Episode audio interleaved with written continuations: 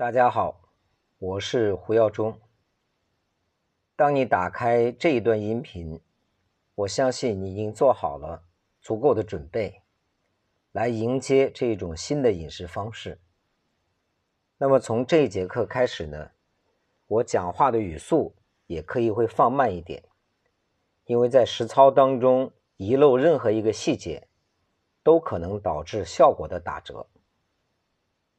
在去年呢，我尝试了一种饮食方法，断糖一百天。你听的没错，就是断绝糖类。在一百天当中，显性的糖、隐性的糖，我完全都没有摄入，而体脂秤显示我的脂肪率不断在下降，而且我的肌肉率还每天都有一些提升。一百天的体验。让我们心生信心，同时我鼓励公司全部的人都做这种饮食方案的尝试，普遍的反馈是非常好。所以去年我们通过线上线下双向开班的模式，辅导了将近三千人，也取得了大量的数据，再次证明这种饮食方案可以达到轻松快乐的，不但减肥，而且能够降血糖。这样一种效果，而且可能很多人不知道，在欧美国家，很多已经把这种饮食方式推荐给临床上糖尿病准备康复的群体，所以它已经是一种很普及的饮食方式，而且很多明星都在采用。那么为什么要断糖呢？我还记得美国有一位作家说。如果你不想毁掉自己的人生，一定要做到三件事。第一件事，远离毒品，这个我不用解释了。第二件事，远离固定的薪酬，它会消磨你的斗志，让你的人生平淡无奇。第三件事是糖，所以你发现他把糖和毒品并列列在一起，你就知道。这是不是危言耸听呢？接下来我会给大家做论证。我们学过营养学的，知道在传统的认知当中，人想要生存，最起码想要健康，七大营养素不可或缺啊，水啊、微量元素啊、蛋白质啊，我不一一去讲了。其中有一个就是糖，所以越是学过这些基础营养学的人。提到断糖这种方式，他的顾虑和恐惧就会越多。他说：“没有糖，我会失去生命啊！尤其我是低血糖的患者。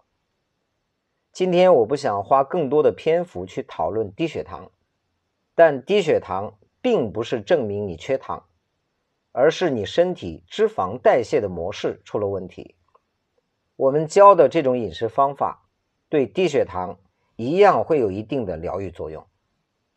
这里我要告诉大家的是，我们会搭配均衡的营养给大家，比如在断糖的同时，去补充脂肪，优质的脂肪，同时补充足量的蛋白质和纤维素。当这些能量足够的时候，我们的身体通过肝脏可以发生糖异生的作用，这个是专业术语。就是把你的脂肪和蛋白质转化成糖，供给你的身体使用，让你的血糖始终维持在一个平稳的状态。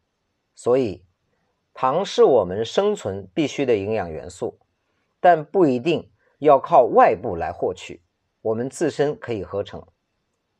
去年不但阅读了所有这方面的书籍，而且我自身也尝试了一百天。所以今天才把这个吃喝睡快乐瘦身法分享给在座的各位。这里呢提到断糖啊，两个问题。第一个问题是，断糖一段时间之后，你会发现有阶段性的情绪低落，就是感觉不开心，想发火。第二个问题是，断糖之后中间有几天的时间。你的身体会感觉到不是很舒服。有人说，那这一定是饮食方式不对呀。事实上并非如此。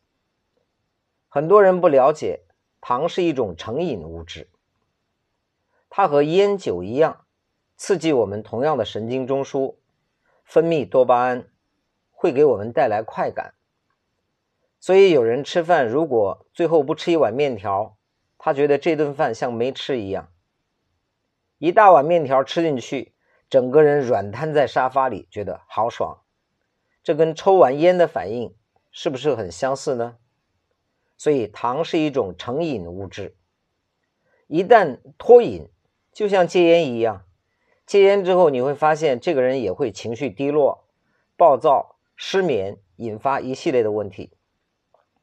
但度过身体的这段调整期，你发现这个人整个都是向上的，精神变好，肤色变好，呼吸顺畅，等等等等。断糖的时候，同样会引发焦虑、烦躁，但持续的时间一般不超过一周，大概两到三天的时间，你的身体通过调控适应了就没有问题。